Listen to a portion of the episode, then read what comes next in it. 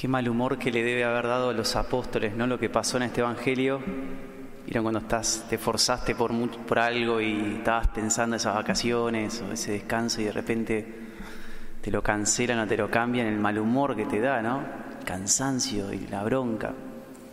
Bueno, algo así pasó acá, ¿no? Porque dice acá en la palabra de hoy que Jesús les dijo, vengan ustedes solos a un lugar desierto para descansar un poco Dice que era tanta la gente que iba y venía que no tenían tiempo ni para comer. O sea, estaban cansados. Se ve que la vida apostólica es, es intensa, ¿no? Muy apasionante. Entonces algo cambió los planes. Y podemos ver un poco por qué cambió esos planes, ¿no? Porque si vemos en Jesús, no era una persona que cambiara de planes tan rápido, ¿no? ¿Se acuerdan? Este, cuando estaba haciendo una especie de retiro espiritual, un retiro espiritual con los apóstoles, y le llaman y le dicen que Lázaro un, gran amigo de él, estaba enfermo, que lo vaya a sanar, y él dijo, no, estoy acá. Y después fue, ¿no? También cuando estaba haciendo un retiro, también un tiempo con los discípulos en Tiro, este, a las lejanías al norte ¿no? de Israel, y vino esta sirofenicia que le dijo, mi hija está atormentada por un demonio. Y él dijo, no, estoy acá, enviado de las ovejas de Israel. Después la mujer insistió y él fue. También se acuerdan una vez que estaba predicando, apareció la madre de la Virgen María y sus parientes y él dijo, pará, estoy acá, estoy haciendo esto.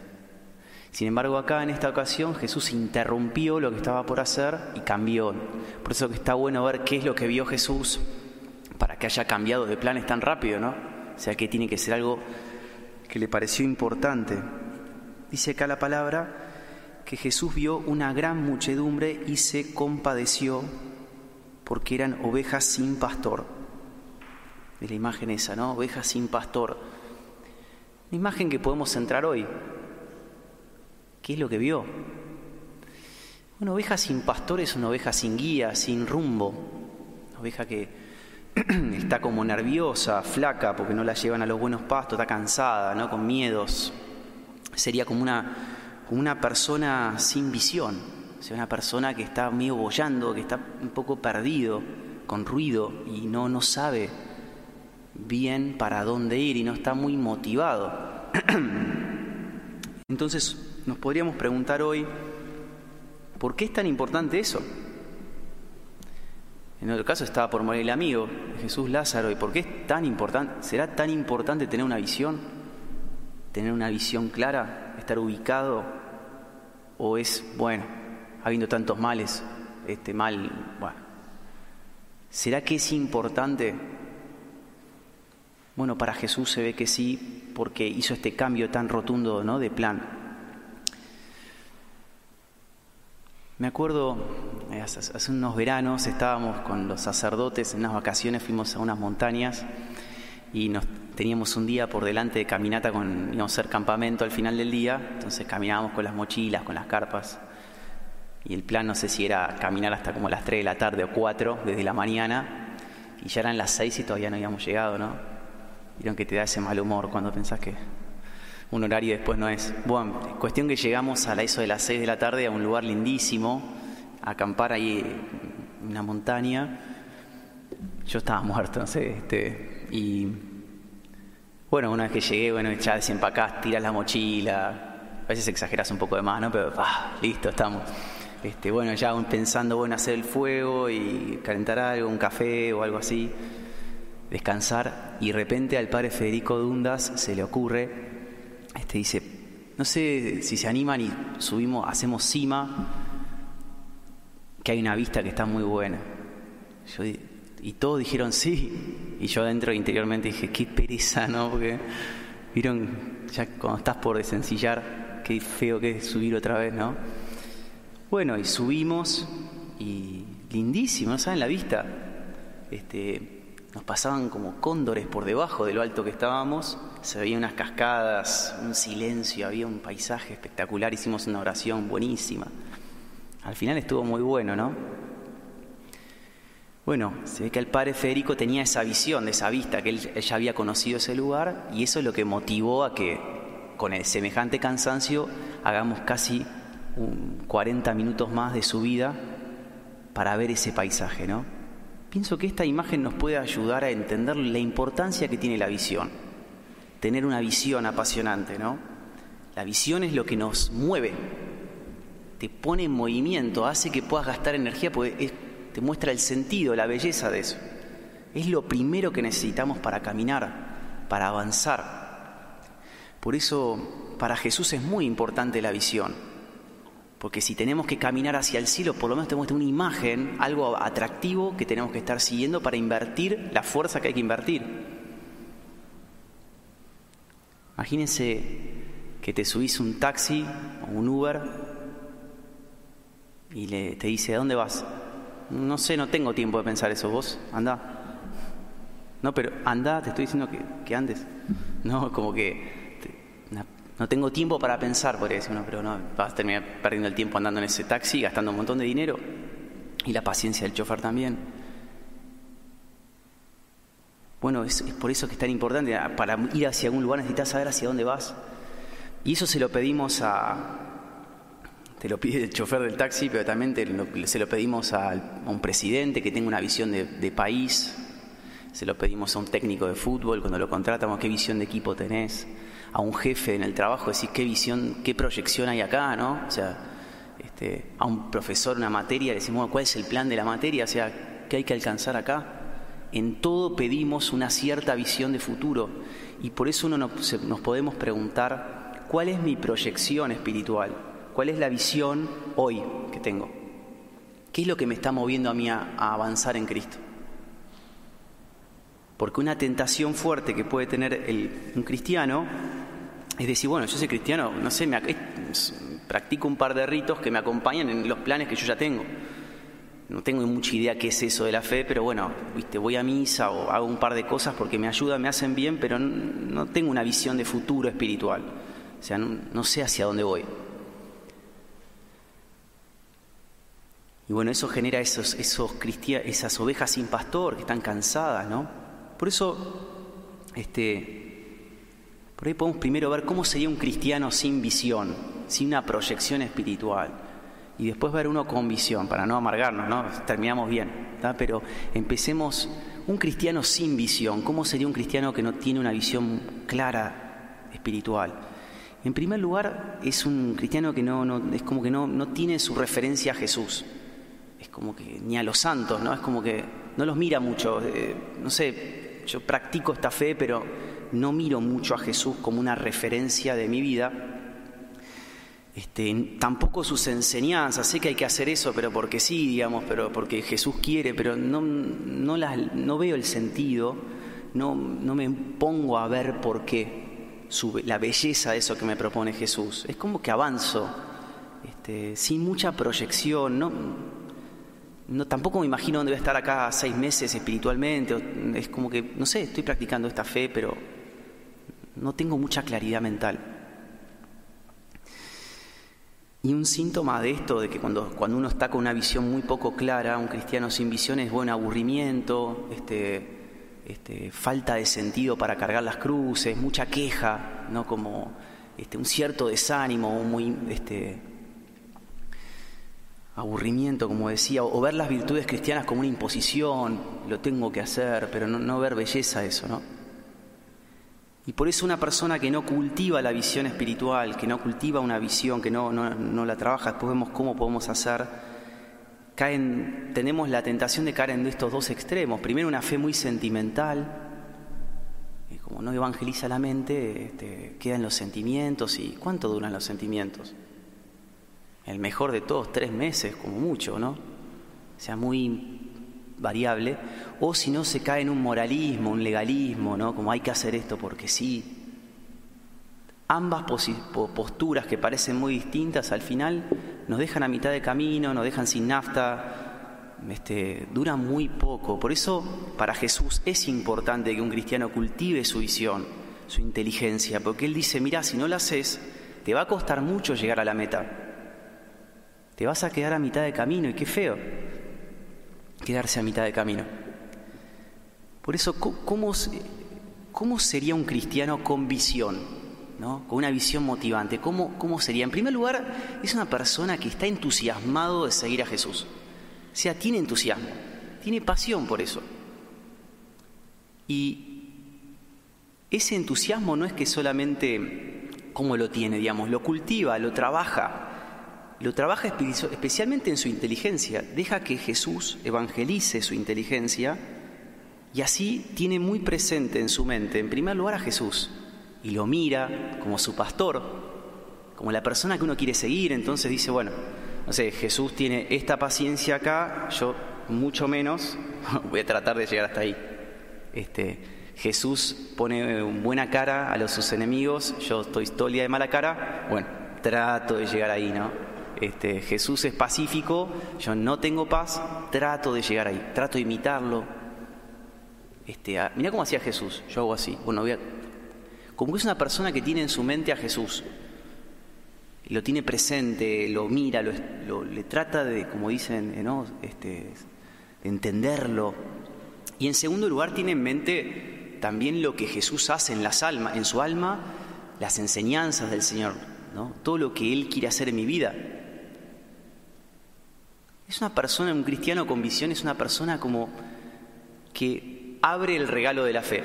Vieron que la fe es un, es un don, es un regalo del cielo, pero es como un regalo con una caja cerrada. Hay que abrirlo. ¿Vieron como esos regalos cuando te regalan algo tecnológico? Bueno, ustedes son todos jóvenes, pero este, te regalan algo tecnológico, no entendés bien cómo es, tenés que verlo así, cómo se enchufa, ¿no? Ves en YouTube, ¿no? Este, ¿Cómo se hace todo? Bueno, este, tenés que abrirlo, hay que abrir el regalo, estudiar cómo funciona. Bueno, la fe es lo mismo, es un don, pero está cerrado para que nosotros lo abramos y veamos la belleza que tiene. La tengo que cultivar. Si quiero ser un cristiano entusiasmado, siempre es una tarea también que el Señor me pide. Cultiva el entusiasmo, cultiva la visión, especialmente déjame que evangelice tu inteligencia. Déjame que entre en este lugar tan importante. Y por eso, si vemos en el Evangelio de hoy, hubo un cambio de planes, pero en realidad Jesús, que estaban los apóstoles muy cansados, ¿cómo, ¿qué hizo? Los energizó.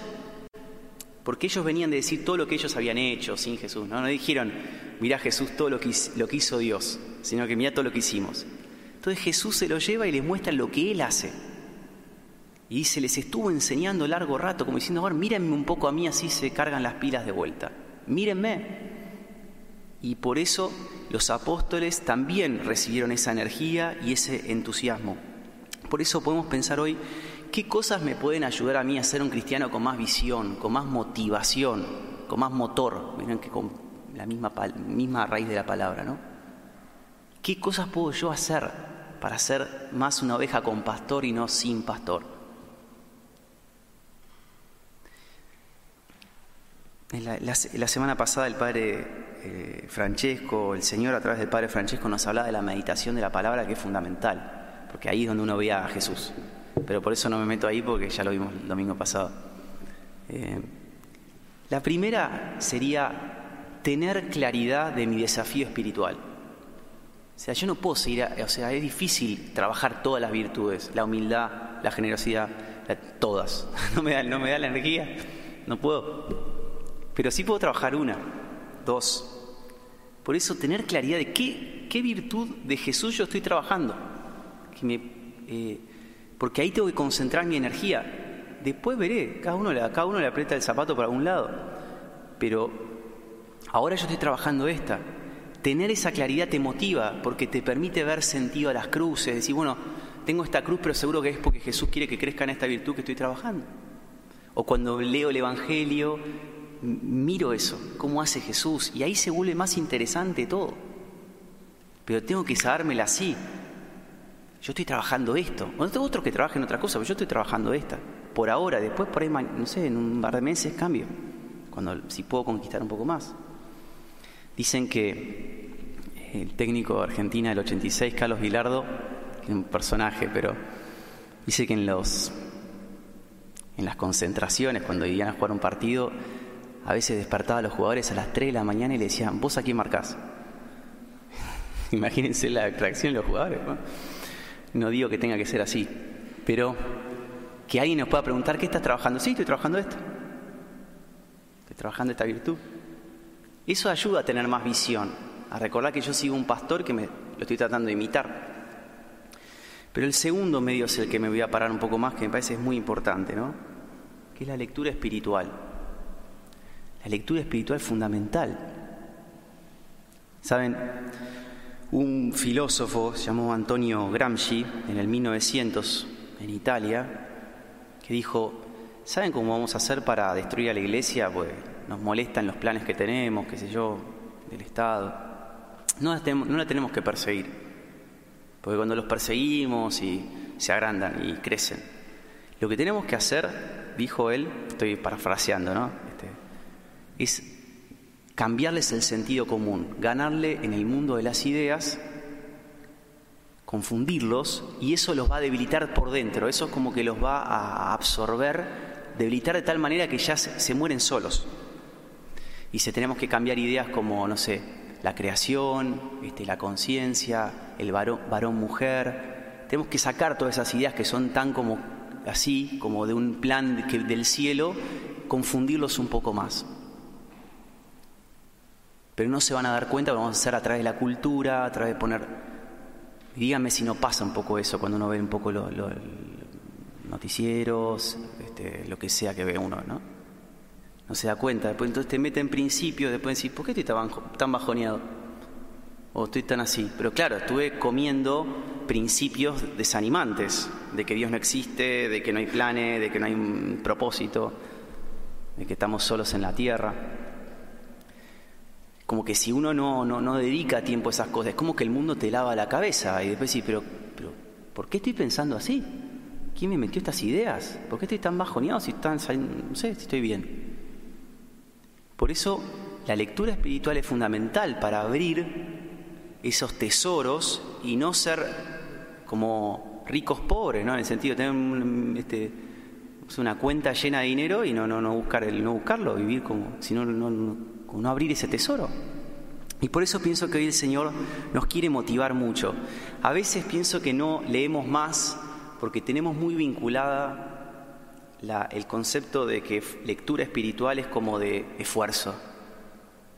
No sé, será para pensar y ser un poco más erudito y si estoy en una conversación tirar un comentario, no sé, este, como que algo medio sui generis o de elite, ¿no? Este, pero no es así.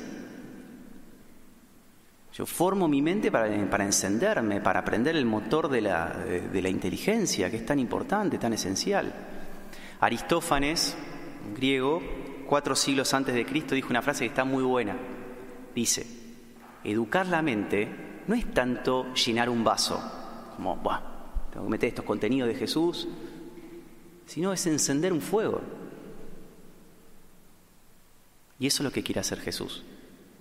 Nosotros tengamos fuego constante, pero me dice, déjame, déjame entrar en tu mente, déjame evangelizarla, déjame iluminarla, por eso una buena lectura espiritual enciende el corazón. No tengo tiempo para decir a uno, no sé, estoy a mil. Bueno, estás como los apóstoles. Que le, Jesús le dice, vamos, este, déjame que te energice, que te motive. Termino con esto, algunos buenos consejos para la lectura espiritual. En primer lugar, este, tener buenos libros ¿no? disponibles acá. Este, no, quiero hacer mucha publicidad porque si no me a decir que estoy vendiendo libros. Este, compren donde quieran, en otro lugar, pero acá hay libros para comprar. De santos, este, autores que te motiven, ¿no? que te iluminen, autores de la nueva evangelización, ¿no? el padre canta la mesa, Scott Hahn, el cardenal Newman, C.S. Lewis, está lleno de estos libros acá, Benedicto XVI, libros que te... Acá el, cardenal acaba de sacar una carta pastoral muy buena, este, también se puede leer eso, pero... Y conviene tener este, no uno, sino cuatro ahí, ya marcados, ¿no? Porque vieron cómo, es, cómo somos, ¿no? Apuntás a leer uno y lees una página en el fondo. Tenés cuatro y lees uno, por lo menos, ¿no? Tienes que uno leer el libro y, y tienen que estar los otros tres como diciendo, vamos, vamos, que estamos acá. Entonces te motiva tener tres o cuatro libros que vos decís, bueno, este, que, te están esperando. Por lo cual, no digo que arrasen ahora la biblioteca, pero eh, sí ya tener en mente eh, ¿qué, ¿qué, cosas voy a leer, cómo voy a energizar mi mente, cómo la voy a motivar para llegar hasta la meta final. Estamos a mitad del año, una especie de entretiempo, se viene la segunda mitad del año. Qué bueno tener una visión clara de lo que Jesús quiere hacer en mi vida y una visión clara de lo que es el mensaje de Jesús para estos tiempos que hay tanto movimiento y tanta confusión. Termino con una frase del cardenal eh, eh, Newman que es tan luminosa sobre lo que él ve que Jesús quiere hacer en nosotros, ¿no? Esto que estoy diciendo, bueno, lo dice en pocas palabras porque es un genio y un santo. Dice así, quiero un cristiano que no sea arrogante, que no sea precipitado en el hablar, sino personas que conozcan su fe, que se compenetren tanto en ella, que sepan exactamente dónde están parados, que sepan lo que tienen para dar y lo que no, que conozcan su religión, que conozcan el credo tan bien que puedan dar cuenta de él que sepan tanta historia cristiana que puedan defenderla. Quiero un cristiano inteligente, bien instruido. Deseo que amplíes tus conocimientos, cultives tu razón, que veas las conexiones que hay entre una verdad y sus consecuencias, que aprendas a ver las cosas como son, a comprender cómo la fe y la razón se relacionan entre sí y cuáles son las bases y principios de tu fe.